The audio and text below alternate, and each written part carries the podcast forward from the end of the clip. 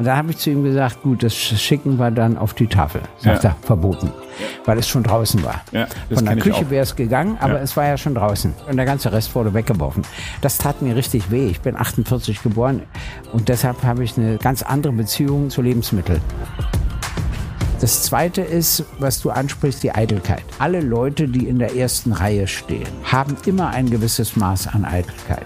Das Problem ist, und das ist ein gravierender Unterschied, beherrschst du die Eitelkeit oder beherrschst sie dich? Hallo liebe Zuhörer von Eat, Drink, Man, Women. Als erstes möchte ich mich mal bedanken, dass ihr uns so regelmäßig und treu folgt. Damit wir aber weiterhin guten Content und gute Gäste einladen können, haben wir einen Sponsor, Partner, auch für diese Folge, nämlich mit Schweppes, von dem ich sagen kann, dass auch gerade in diesen heißen Sommertagen ich schon ganz gern mal einen Schweppes trinke, weil es erfrischend ist und ich es auch einen Longdrink gerne mag. In diesem Sinne, folgt mal Schweppes, guckt euch's an, kostet selber. Ich freue mich auf diese Folge, ich freue mich auf meinen Gast. Cheers. Hallo, liebe Gäste von Eat, Drink, Men, Women. In jeder Staffel haben wir immer eine Folge, die wir mit Kamera aufnehmen und dann auf YouTube live hochladen.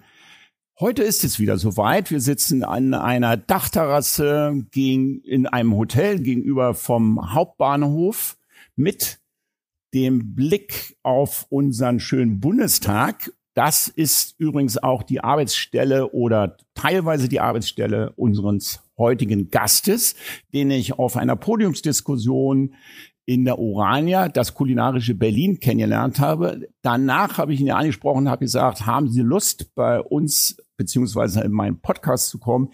Er hat zugesagt. Dafür danke. Hallo, herzlich willkommen, Gregor Gysi. Ja, solche schnellen Zusagen werden irgendwann bestraft. Jetzt musste ich tatsächlich die Zeit finden. Ja, Alles klar. Deswegen würde ich gleich in unseren rhetorischen Brunch einsteigen, der eine Vorspeise hat, eine Hauptspeise, die ein bisschen schärfer ist, aber ich habe gehört, Schärfe ist für Sie kein Problem. Und äh, dann haben wir hoffentlich eine kleine versüßende Nachspeise.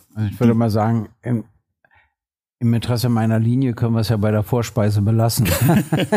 Ach, die Hauptspeise ist dann auch verträglich, ist halt nur vielleicht okay. ein bisschen schärfer. Alles kein Thema. Wir werden über linke Politik und Genuss sprechen. Wir werden über die Bürokratie in der Gastronomie sprechen, vor Corona, nach Corona. Ähm, und vielleicht, wenn die Zeit es erlaubt, werde ich auch für mich persönlich paar eine weltpolitische Frage stellen, die mich dann schon interessiert. Ähm, aber das müssen wir gucken, wie die Zeit das mitbringt halt. Am Anfang haben wir unseres Podcastes immer sogenannte Triggerfragen, die wir, das sind so eine sogenannte Oder-Fragen. Da steigen wir mal gleich ein. Wein oder Bier? Wein. Okay. Aber Fa gelegentlich auch Bier. Gelegentlich auch Bier, aber primär ja. Weintrinker. Fine Dining oder Schnitzel, sprich traditionell? Traditionell. Traditionell. Verwalten oder gestalten? Wenn man gestalten will, muss man auch verwalten können. Aber in erster Linie gestalten. Gut. Freiheit oder Gerechtigkeit? Es gibt keine Gerechtigkeit ohne Freiheit und es gibt auch keine Freiheit ohne Gerechtigkeit.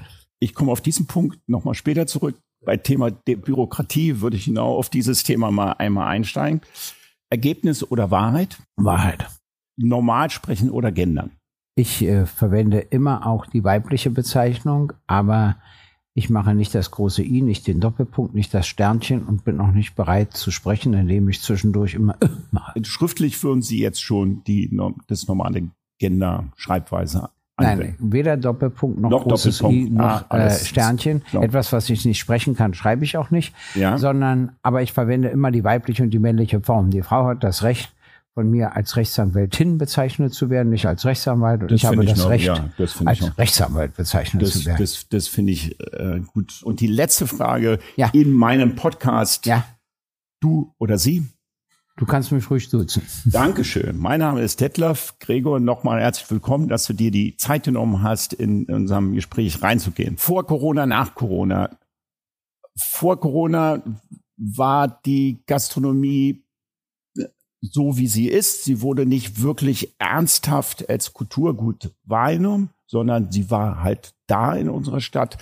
Dann kam Corona und wir haben festgestellt, mein Gott, ohne Bars, ohne Clubs, ohne Restaurants ist das Leben ziemlich öde in dieser Stadt. Wie nimmst du politisch und als Mensch die Gastrozene in Berlin aktuell wahr? Also, äh, das erste ist, da hast du völlig recht, Erst als alle Gaststätten geschlossen hatten, merkte man, wie wichtig die einem sind. Ja. Bis dahin hat man das ja nur so selbstverständlich hingenommen und auch gar nicht weiter darüber nachgedacht. Erst wenn uns was fehlt, erkennen wir immer den Wert dessen an, was uns fehlt. Und so ging es mir mit den Gaststätten und ich bin froh, dass sie alle wieder geöffnet haben. Ich habe einen gewaltigen Kultursprung in meinem Leben erlebt und der besteht darin, dass als ich ein Kind war in den 50er Jahren es in ganz Deutschland nur deutsche Gaststätten gab. Es gab keine internationale Küche. Äh, Deshalb war es auch so schwer, in London essen zu gehen, weil die englische Küche wirklich nicht besonders gut ist. Die hat sich auch, auch sehr gedreht. Ne? Ja, ja, dank der Internationalisierung ja. äh, der Küche, was mit den sogenannten Gastarbeitern in der alten Bundesrepublik begann, also mit griechischer Küche, türkischer Küche und dann natürlich auch italienischer Küche. Äh, später kam auch die asiatische Küche, die indische Küche, also die chinesische meine ich, die indische Küche, vieles äh, dazu ist es wirklich ein internationales Gut gewählt, wo du dich, wenn du jemanden ins Restaurant einlädst oder eingeladen wirst, immer die Frage dazu kommt, was möchtest du denn für ein Restaurant haben? Zumindest in Großstädten, wo man alles anbietet. In Kleinstädten gibt es natürlich weniger Auswahl, aber in Großstädten gibt es viel Auswahl. Und ich glaube, das ist ein wichtiges Kulturgut. Schon wenn man internationaler ist, wenn einem auch chinesisches Essen schmeckt oder eben auch also lateinamerikanisches Essen oder so, äh, äh, denkt man anders über die Region und über die Völker nach. Wie oft gehst du in der Woche essen? Ziemlich oft. Das liegt an meinem Anwalts, aber vor allen Dingen an meinem Politikerberuf, weil ich äh, immer wieder Gespräche führen muss, auch am Abend und dann geht man eben auch zusammen essen. Und was ist für dich Genuss? Also Genuss ist für mich, wenn ich ein lockeres Gespräch am Abend habe, dazu gut essen kann, ohne zu viel zu essen, im Interesse der Linie und vielleicht noch einen guten Wein dazu. Das ist schon ein Stück Genuss. Okay. Wir haben das Thema aktuell in der Gastronomie Mindestlöhne, die sich erhöhen werden ich bin immer der Ansicht gewesen, weil ich ja auch noch gastronomische Flächen auf dem BER habe, auch schon damals, dass wenn Sie einen erfolgreichen Betrieb führen, sind sie sowieso meistens nicht bei den Mindestlöhnen, weil ein Team zusammenzuhalten, da bedarf es denn auch noch mehr, auch Sozialkompetenz etc., da, die dabei sind. Ich glaube, dass wir, und da würde mich deine Meinung wirklich interessieren, weil das ein ganz wichtiger Punkt ist, gerade in unserer gastronomischen Welt und die nicht nur in der Gastronomie, sondern auch in der Clublandschaft ist, ist, äh, dass wir die Bürokratie, also ein System, was sich immer probiert zu perfektionionieren, wird sich irgendwann selbst überholen und ad acta legen und nicht nur in der Gastronomie, sondern die Bürokratie auch in der Bauwirtschaft etc. Aber lassen Sie uns mal oder lass uns mal bei der Gastronomie bleiben ist so stark geworden. Ich weiß nicht, ob du das weißt, dass wir fast schon zwei Leute im Büro brauchen, die die ganzen Kassensysteme machen, dass wir die äh, das Umweltamt unsere Terrassen eingedampft hat mit bestimmten Sachen. Wir müssen Auflagen erfüllen und und und, dass der normale Gastronom, der eigentlich am Gast stehen soll und mit Liebe und Leidenschaft seinen Beruf ausüben, eigentlich zur Hälfte schon Bürokrat geworden ist, weil er die Auflagen akribisch erfüllen muss, weil er sonst immer Angst hat, seine Hütte wird zu gemacht. Das ist der Stand der Dinge heute. Ähm, wie siehst du das als Politiker? Erstens finde ich es völlig idiotisch im Hotel- und Gaststättenwesen, dass es unterschiedliche Umsatzsteuer gibt. Einmal für den Hotelbereich und dann für den Gaststättenbereich. Da brauchst du ja schon wieder einen Sonderbuchhalter, um das alles genau. auseinanderklamüsern zu können. Also da hätte man generell auf sieben Prozent gehen sollen. Ja. Zweitens, äh, finde ich die Steigerung der Mindestlöhne richtig, auch wenn damit unter Umständen ein Anstieg der Preise verbunden ist. Ja. Äh, drittens habe ich mir lange überlegt, wie man zu einem Bürokratieabbau kommen kann. Ich nenne mal ein ganz anderes Beispiel, oder doch hat sogar ein bisschen damit zu tun. Als ich Senator für Wirtschaft, Arbeit und Frauen in Berlin war, sollte ich einen, eine Genehmigung unterschreiben, die ein Hotel dafür benötigte, um auf eigenem Grund und Boden einen Mast in die Erde zu senken. und äh, für eine Fahne, eine Reklamefahne. Ja. Und da habe ich gesagt, was geht mich denn das an? Wenn das hier Grund und Boden ist, können Sie da einfach da einen Mast reinsetzen. Und dann sagten die, na, aber wenn gerade an der Stelle eine Gasleitung läuft und eine e-, elektrische und die durchgehauen wird. Also es gibt immer Gründe dafür, dass etwas genehmigungspflichtig ist. Mhm. Und dann habe ich mir überlegt, wenn ich also entbürokratisieren will, muss ich das Recht drehen. Mhm. Und das will ich dir beschreiben. Heute ist es so, dass du zum Beispiel einen Antrag stellst, du möchtest gerne die Stühle auf die Straße stellen und dann wartest du acht Monate, bis du die Genehmigung bekommst, dann ist der Sommer schon vorbei, dann musst du auch noch Gebühren bezahlen. Da muss man vorher, genau, und die ja, nicht unerheblich sind. Richtig, ja. ja. Und daraufhin habe ich vorgeschlagen, das Recht zu drehen. Das heißt, du stellst einen Antrag, das musst du beweisen, kannst ja einen E-Mail-Antrag stellen an die zuständige Behörde. Und wenn die innerhalb von, sagen wir mal, da muss man sich auf die Frist einigen, sechs Wochen nicht schriftlich begründet, erwidert, dann liegt die Genehmigung vor. Ah, okay. Das heißt, du brauchst da nichts mehr zu unternehmen. Dann bin ich zu zwei anderen Senatoren gegangen. Der eine hat gesagt, dann verlieren wir ja Geld. Da habe ich gesagt, nein, wir kriegen das Geld ja trotzdem und brauchen nichts dafür zu tun. Das leuchtete ihm ein. Ja. Der andere Senator hat gesagt, na, dann gibt es aber Fehlentscheidungen, weil vergessen wird, einen schriftlich begründeten Widerspruch einzulegen. Ja, sage ich, die gibt's heute auch. Das ist dann unsere Aufgabe, dafür zu sorgen, äh, dass eben die Fehlentscheidungen begrenzt werden. Und dann kann es ja eine Vorschrift geben, Stühle müssen immer so gestellt werden, dass so und so viel Platz für Fußgänger und Fußgänger bleibt. Aber wenn ich nichts dagegen habe und der Antrag ist gestellt, gilt er eben nach ein paar Wochen als genehmigt. Punkt. Und dann würde es nur mal einen Einspruch wählen, wenn daneben gerade eine geschlossene Kinderpsychiatrie ist, sodass das aus bestimmten Gründen nicht geht, sagen wir mal. Und dann machst du eben einen begründeten Widerspruch, sonst eben nicht. Wenn wir das Recht diesbezüglich treten, würde vieles vereinfacht werden. Es gibt okay. noch ein weiteres Beispiel, ja. die Fördertöpfe. Die sind so kompliziert, dass sie schon vor, vornherein davon ausgehen, dass ein Großteil derer, die den Anspruch haben, ihn nicht geltend machen.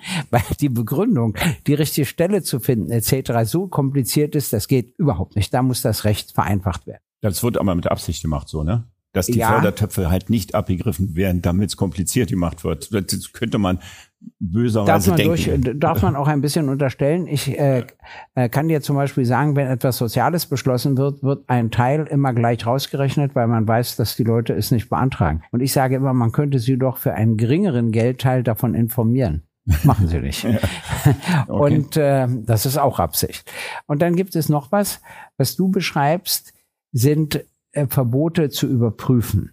Also ich sage mal ein Beispiel. Ich hatte eine große Geburtstagsfeier, habe ein kaltes Buffet bestellt und den Fehler begangen, den Restaurantchef darum zu bitten, Gewürzgurken, Schmalz und Brot auf die Tische zu stellen und natürlich Salz, was auch geschah. Die haben sich alle satt gegessen an dem Brot und den Gurken und dem Schmalz mit Salz und haben das ganze Buffet fast stehen lassen. Und da habe ich zu ihm gesagt, gut, das schicken wir dann auf die Tafel. Sagt ja. er, verboten. Weil es schon draußen war. Ja, Von der Küche wäre es gegangen, aber ja. es war ja schon draußen. Eher sage ich, was machen wir denn damit? wegwerfen. Sag ich, na, das ist ja wirklich absurd, das Zeug ist doch gut, etc. Und dann habe ich gesagt, na, die Mitarbeiterinnen und Mitarbeiter können sich ja was mitnehmen. Ja, können sie gerne machen, wenn sie das schenken. Na klar, sag ich, schenke ich das. Ich nehme mir auch was mit, aber nur für zwei, drei Frühstücke. Mehr brauche ich ja nicht. Und der ganze Rest wurde weggeworfen. Das tat mir richtig weh. Ich bin 48 geboren und deshalb habe ich eine ganz andere Beziehung als manche aus späteren Jahrgängen zu Lebensmitteln. Äh, das verstehe ich nicht.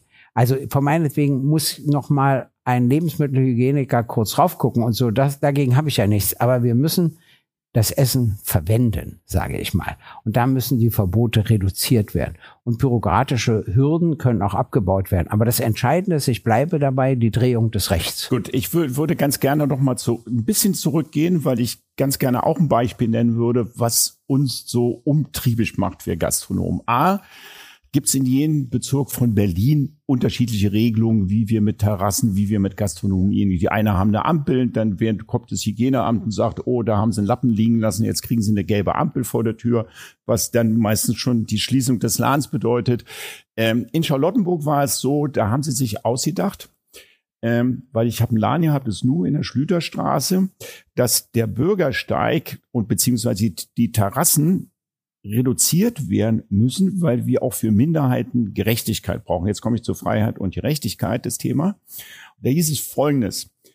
Ein Rollstuhlfahrer und eine Frau mit Kinderwagen müssen parallel neben, nebenher laufen. Dann muss die Terrasse einen Meter zurückgesetzt werden und zwischen den Autos und Bürgersteig muss auch noch ein Meter sein. Mit der Folge, so, wir haben zwar breite Bürgersteige in Charlottenburg, wir hatten vorher drei, vier Terrassen, dass unsere Tische fast nur noch an der Hauswand standen. Ich habe in meinen 17 Jahren im Nu noch nie erlebt, dass eine Behinderter und eine Frau mit Kinderwagen parallel bei uns an der Terrasse vorbeigefahren sind. Und ehrlich, die Frage ist, was wäre, wenn die sich begegnet hätten und einer hätte jetzt eine Minute gewartet, weil die Sommerzeit ist bei uns drei Monate. Wir gehen weg nach Mallorca, wir gehen weg nach Spanien, wir finden es schön, auf der Terrasse zu flanieren und zu trinken, aber bei uns wird so rigoros durchgegriffen und gesagt, das dürft ihr nicht. Und wenn wir die Terrassengeschäfte nicht haben, wird es echt schwierig für viele. Also äh, Einfach nur mal ein Beispiel. Ja, ja, das ist natürlich unterschiedlich. Natürlich muss immer so viel Platz sein, dass man mit einem Rollstuhl und einem Kinderwagen durchkommt. Ich würde das Parallelfahren nicht zur Bedingung machen, weil wir das auch bei den Straßen nicht zur Bedingung machen.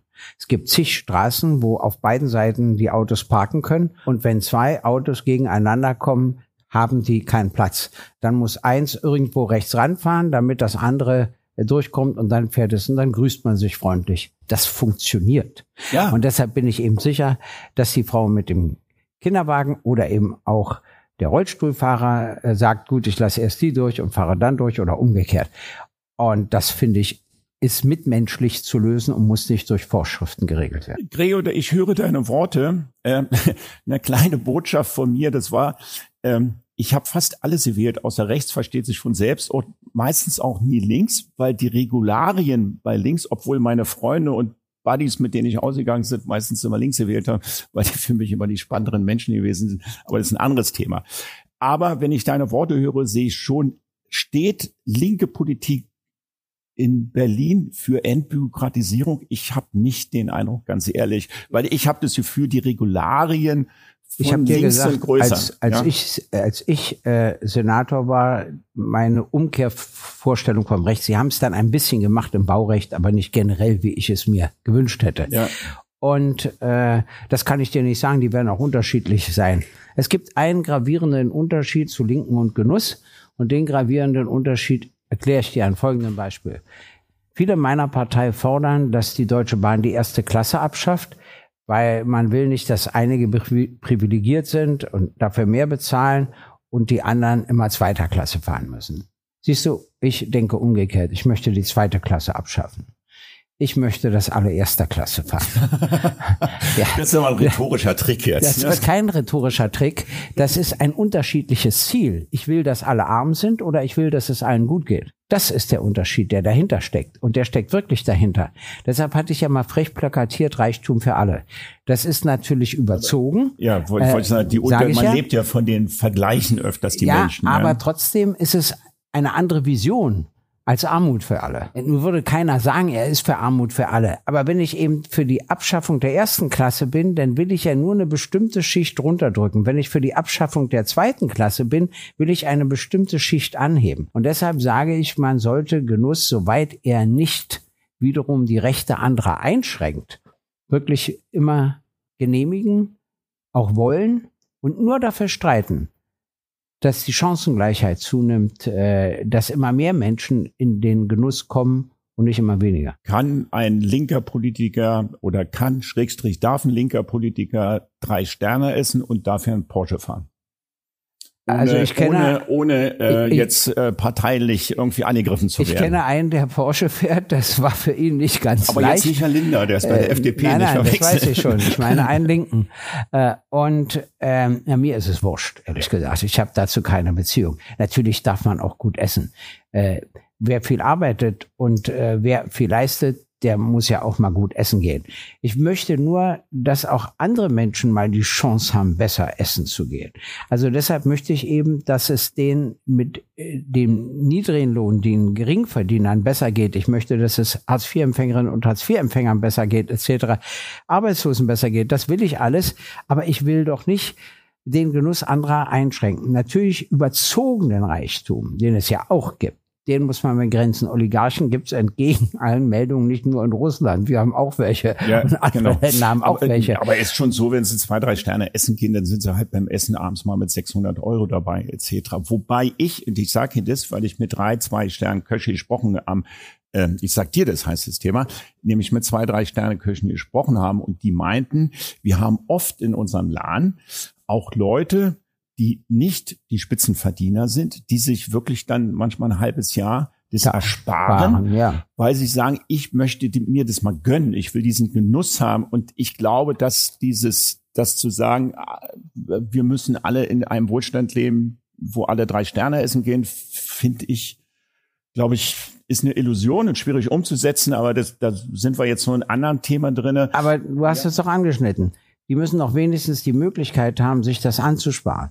Und genau. ich habe ja nichts dagegen, ich hätte was gegen jemanden, der jeden Tag so essen geht. Das ist völlig überzogen. Aber mal äh, muss das sein. Ich habe mal festgestellt, wie man bist das schon drei zum Sterne essen gegangen jetzt, oder? Bist du, bist du so ein Sterneesser im Fine Dining? Magst Nein, das, das schaffe ich ja zeitlich gar nicht. Aber ich, äh, ich, die Restaurants sind nicht billig, in die nee, ich gehe. Die sind unterschiedlich. Aber ja, 600 ist sehr selten. Das habe ich noch nicht bezahlt für drei ein Sterne. Essen. Beim drei Sterne ist man schon, aber ja? in dem ah. Bereich ist man mit Weinbegleitung. Als einzelne Person? Ja, kann passieren mit Weinbegleitung und das so weiter. Ja, ja. Was ich allerdings festgestellt habe, ist was völlig anderes. Da gibt es eine Insel, auf der leben überwiegend sehr reiche Leute und die machen dort auch Urlaub und andere nicht. Und ich habe mich immer gefragt, wie können die denn das verhindern? Es gibt ja kein Einreiseverbot, es kann ja jeder hinfahren. Die machen das über Preise. Wenig Hotelbetten, die Hotelbetten sehr teuer, die Gaststättenpreise sehr hoch und so verhindert man, dass Ärmere dazukommen. Das ist wieder etwas, was mir nicht gefällt. Also wenn es für eine ganze große Insel gilt. Äh, und darüber muss man nachdenken. Also ich will weder weißt das eine du, dass noch ich das damit andere. auch kein Problem habe. Ich kann dir auch sagen, warum ich damit kein Problem habe. Weil es ähm, auch wirklich reiche Leute gibt, die genau das machen, so unter dem Stichwort, oh, wir wollen mal unter uns sein.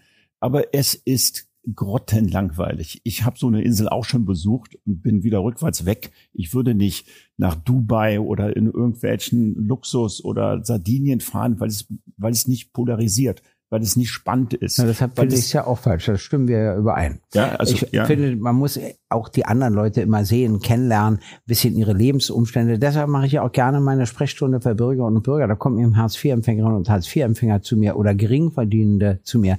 Ich wüsste doch gar nicht, wie sie leben, wenn sie nicht zu mir kämen. Ich habe ja noch nie so gelebt. Ich habe auch nicht die Absicht, so zu leben. Aber wenn ich es weiß, kann ich mich engagierter für sie einsetzen. Genau. Also übertragen würde ich dann sowas sagen, es ist per se nicht schlimm, mehr Geld zu haben als andere, sondern es kommt darauf an, was man damit macht. Auch. Äh, und das Meer muss bestimmte Grenzen haben. Ich finde Milliardäre übertrieben. So, so viel kann Google, einer gar nicht ähm, arbeiten. Ja. So viel kann einer gar nicht arbeiten, dass das gerechtfertigt ist. Ja. Also ich will ja auch Einkommensunterschiede, unterschiedlicher Fleiß, unterschiedliche Leistung, unterschiedliche Verantwortung, unterschiedliche Qualifikation, übrigens auch Begabung, äh, zum Beispiel beim Tanz oder beim Singen etc. Das ja. soll alles Folgen haben, aber immer so nachvollziehbar, angemessen und es ist eben zum Teil unangemessen. Ja. Findest du, ähm, also ich habe das so ein bisschen bei mir festgestellt, ich würde da schon ganz gerne deiner Meinung zuhören. Genuss hat ja damit was zu tun, auch die schönen Dinge zu erkennen, wahrzunehmen. Das kann auch eine fliegende Plastiktüte sein im Wind, die man beobachtet oder das Meer etc. Wenn man sich dem Genuss und die schönen Dinge sieht und bewusst wahrnimmt, kann es den Charakter auch positiv beeinflussen? Auf jeden Fall.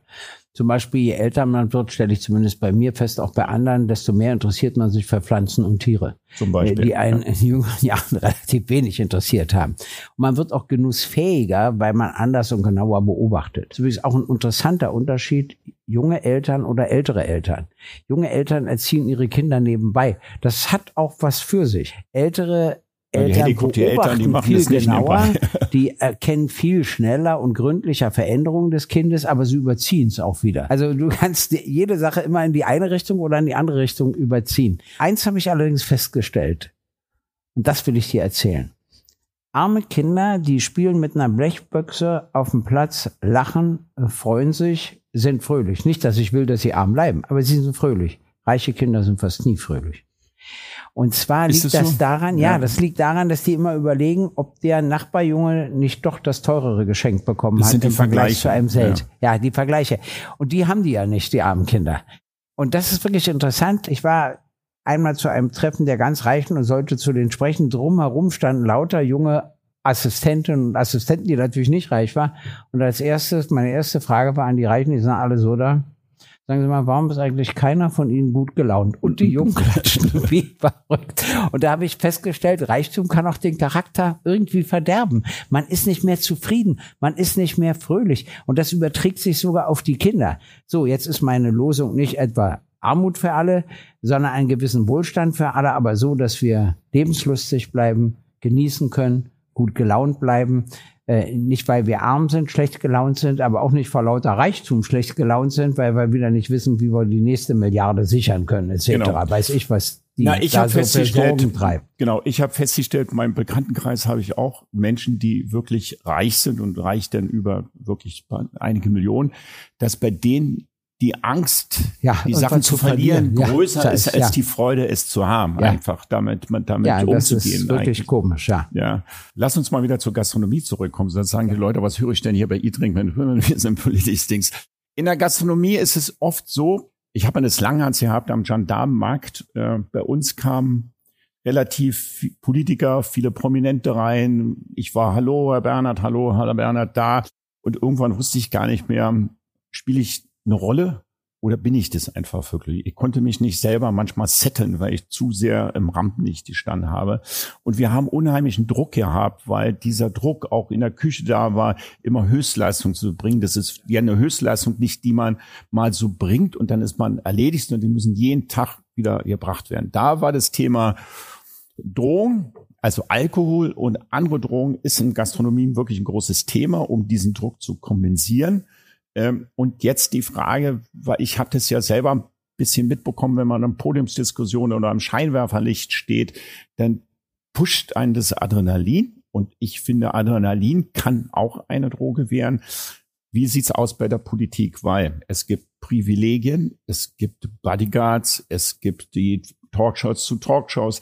Also das Ego wird unheimlich aufgepustet, aufgebläht. Ich kenne die VIP-Longs auf dem BER, da kommen sie rein und man fühlt sich, nur wenn man da sitzt, aufgrund der Räumlichkeiten schon besonders irgendwie. Hast du dich verändert in der Zeit mal als Selbstreflexion und kennst du Kollegen, wo du sagst, Mann, die Leute, kommt mal klar, kommt mal wieder ein bisschen runter. Also ich das ist ja so, entschuldigt, dass ich einen Satz noch sage, das ist ja so bürgerlich auch wirklich so ein Thema, dass viele Bürger und ich dann auch manchmal das Gefühl haben, die Politiker sind heute nur da für die Medien, um von Talkshows und Talkshows zu hopsen. Wann machen die eigentlich ihre Arbeit? Ja, ne, also das sind aber zwei verschiedene Sachen. Ja. Also zum Anfang, Adrenalin stimmt, wenn du, das gilt natürlich nicht für alle Politikerinnen und Politiker, sondern nur für jene, die ständig im Rampenlicht stehen. Äh, es gibt ja leider 735 Bundestagsabgeordnete, viel zu viel. Die meisten stehen ja nicht im Rampenlicht. Für die gilt das in dieser Form nicht. Aber für die, die im Rampenlicht stehen, die stehen ständig unter Adrenalinstoß. Das hat eine Folge, die nicht bedacht wird. Wenn sie aufhören, werden sie krank. Fast immer. Ist hochinteressant. Das, äh, Wie würdest hast du die erlebt, Krankheit dass, definieren? Wie, dass, also krank einfach mit irgendwelchen Symptomen oder irgendwie so Black Hole? Also während Sie Depression. in diesen politischen Ämtern sind, sind Sie kaum krank. Und wenn Sie mal ein bisschen krank sind, versuchen Sie das zu vertuschen und wegzudrücken. Äh, du wirst nicht erlebt haben, dass Helmut Kohl wegen Krankheit fehlte, dass Frau Merkel wegen Krankheit zwei Wochen zu Hause blieb oder Herr Schröder wegen Krankheit zwei Wochen zu Hause blieb. Und wenn es dann mal passiert, also zum Beispiel Wolfgang Schäuble eine Woche ins Krankenhaus musste, wird sofort darüber diskutiert, wer sein Nachfolger wird, was ich übrigens eine Unverschämtheit finde. Ich meine, inhaltlich kann ich es verstehen, aber ja. auch nicht ernsthaft, weil er eine Woche krank ist, dann kommt er eben nach einer Woche wieder, alles ja. erledigt. Ja. Und äh, das ist das Erste, was ich festgestellt habe. Die vertragen die Umstellung nicht. Du bist also in einem täglichen Stress, und plötzlich zu Hause und der Körper sagt dann, so, jetzt zeige ich dir mal die Spuren des permanenten Adrenalinstoßes. Aber ist es, und, ist es der tägliche Stress oder ist es wirklich sowas wie, ich bin über dem Maßen nein, was Besonderes? Mal. Der Punkt ist zunächst ein anderer. Du kannst ja nicht selbst zu Talkshows gehen, zu denen du nicht eingeladen wirst. Das heißt, sie werden ja eingeladen. Äh, sie werden wahrgenommen. Sie sollen Reden im Bundestag halten. Sie sollen auf Veranstaltungen sprechen, auf Kundgebungen und Kongressen. Deshalb bekommen sie natürlich auch das Gefühl ihrer Wichtigkeit.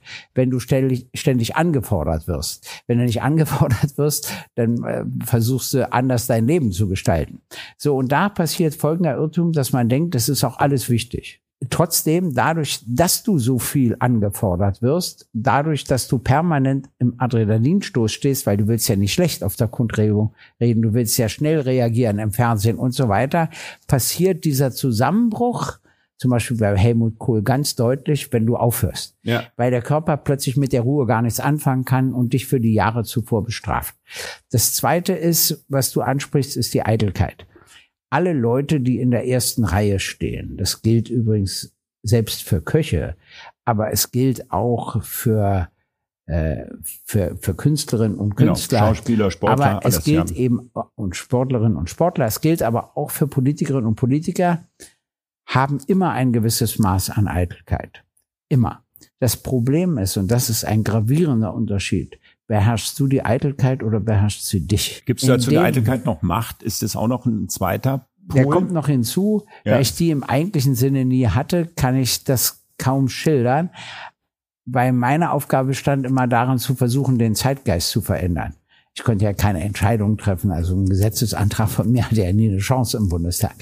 Äh, und äh, äh, das ist, die Eitelkeit ist eine ganz wichtige Frage. Und wenn die Eitelkeit dich dominiert, bist du hilflos und bist sehr schnell auch nicht mehr angesehen.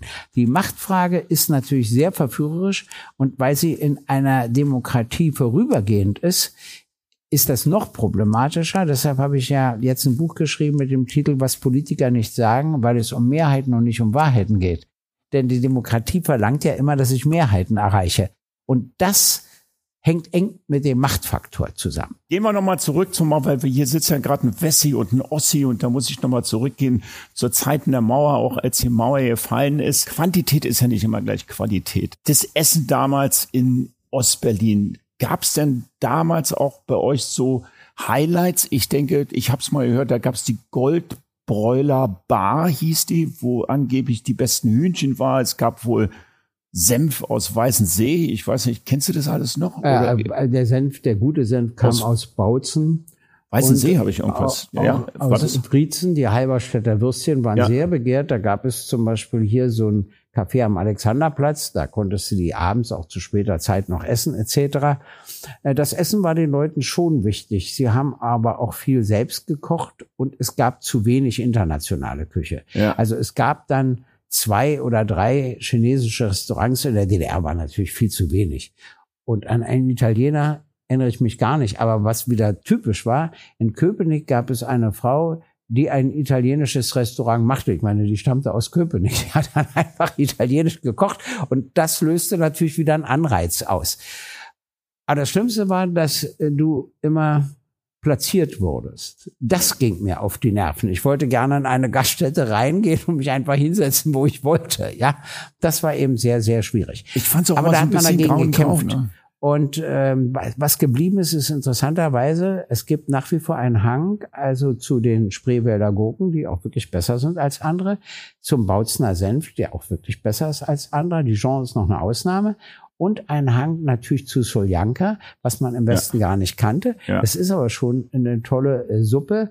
Also es gibt so und dann die DDR-Brötchen, die waren natürlich viel besser als die aufgepufften hm. Dinger, die es da heute gibt, kann ich nur sagen. Da habe ich mich bloß gefragt und habe jetzt erst erfahren, wie sie das gemacht haben. Die kosteten ja seit Gründung der DDR bis zur Wende immer fünf Pfennig. Ja. Ein Brötchen. Du kannst aber ein Brötchen nicht für fünf Pfennig herstellen. Und deshalb haben die privaten Bäckermeister, die gab es ja auch in der DDR, auch bis zum Schluss, immer Zuschüsse für die Brötchen gekriegt. Ja. Und damit sie da nicht schummeln, wurde das Mehl gewogen und alles, um rauszukriegen, wie viel Brötchen sie dann wirklich hergestellt und verkauft okay. haben können. Da hast du etwas aufgebaut. Ähm, ich war mal in Buko im Konsum und da kam ein Mann und verkaufte, was er durfte, weil er Hühner hatte, 30 Eier an den Konsum, bekam pro Ei 30 Pfennig.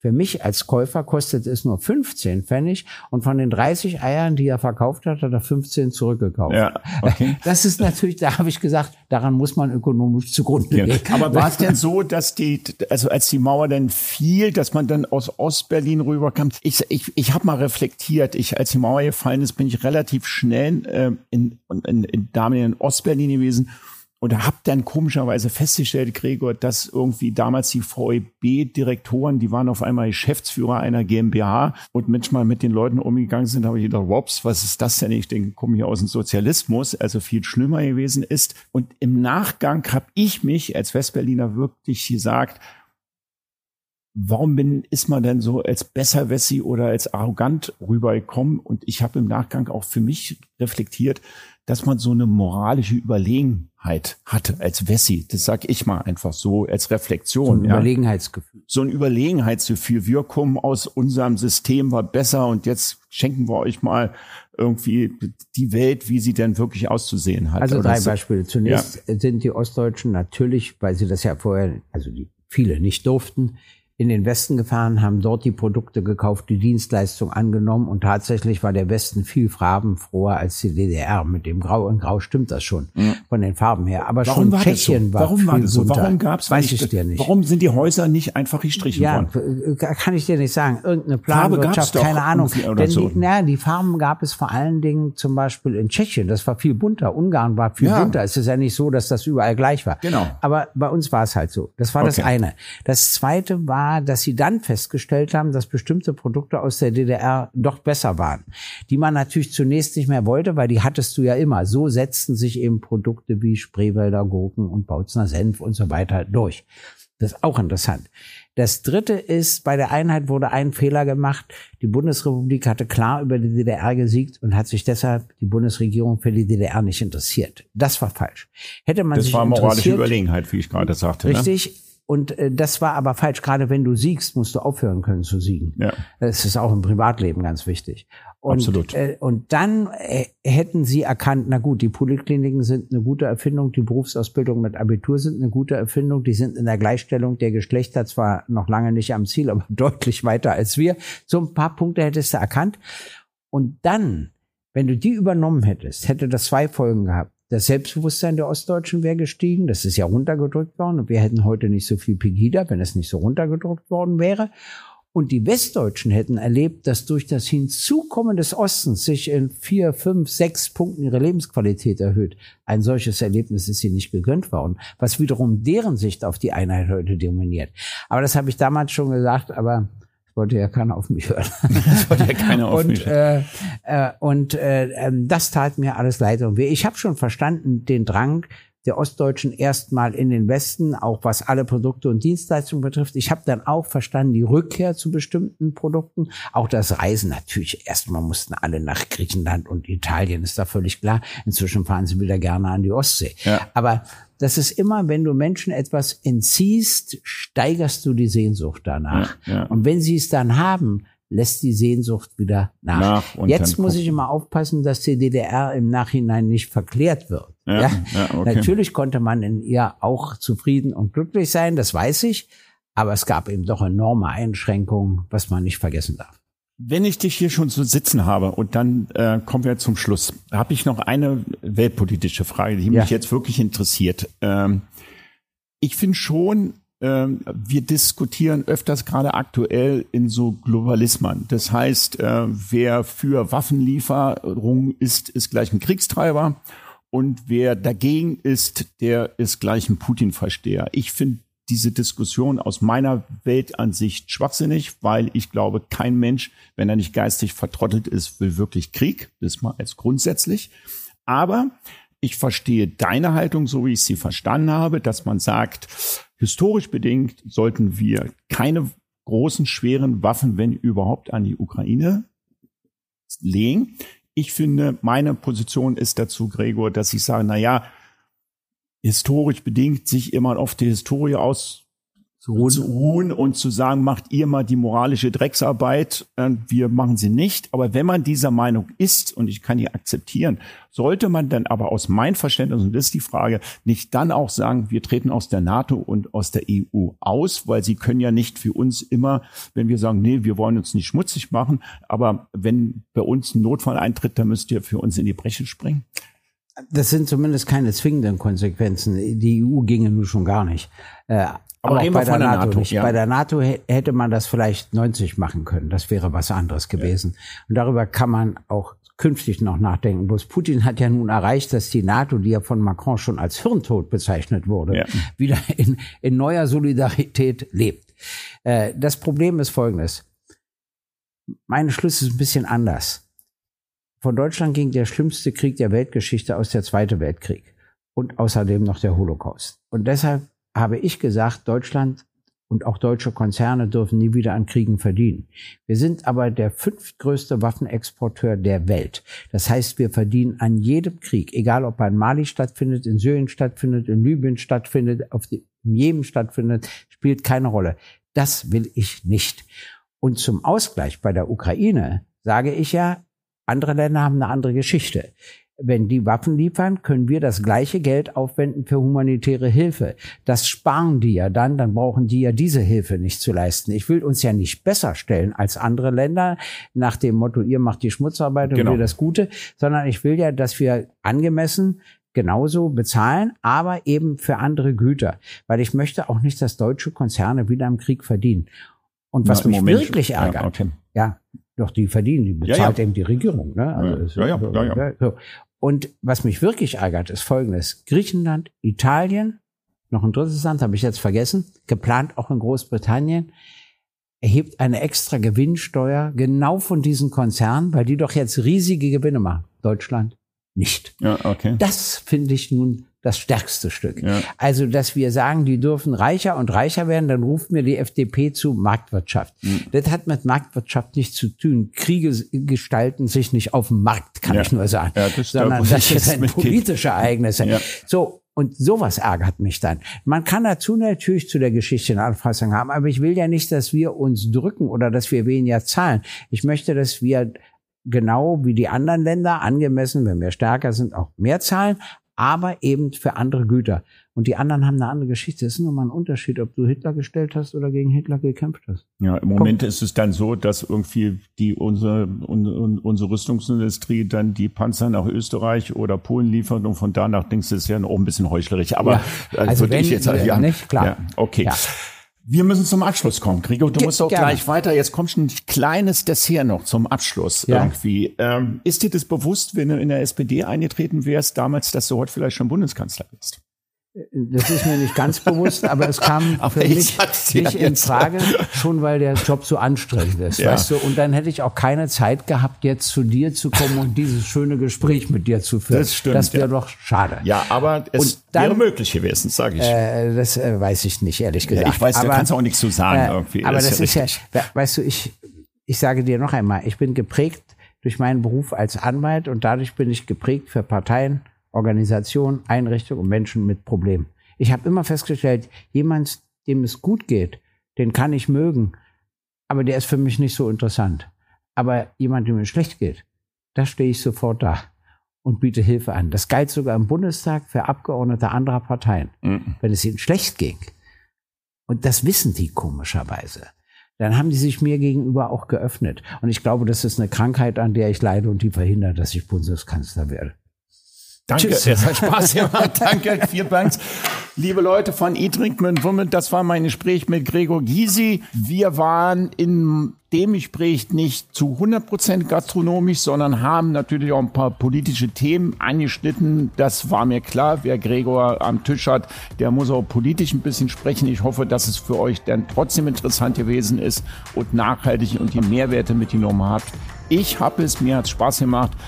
Das war der Anfang unserer neuen Staffel. In diesem Sinne äh, freut mich die nächsten Folgen wieder audiomäßig. Diese Folge, wie schon gesagt, auf YouTube. In diesem Sinne, danke fürs Zusehen, danke fürs Zuhören. Bis bald.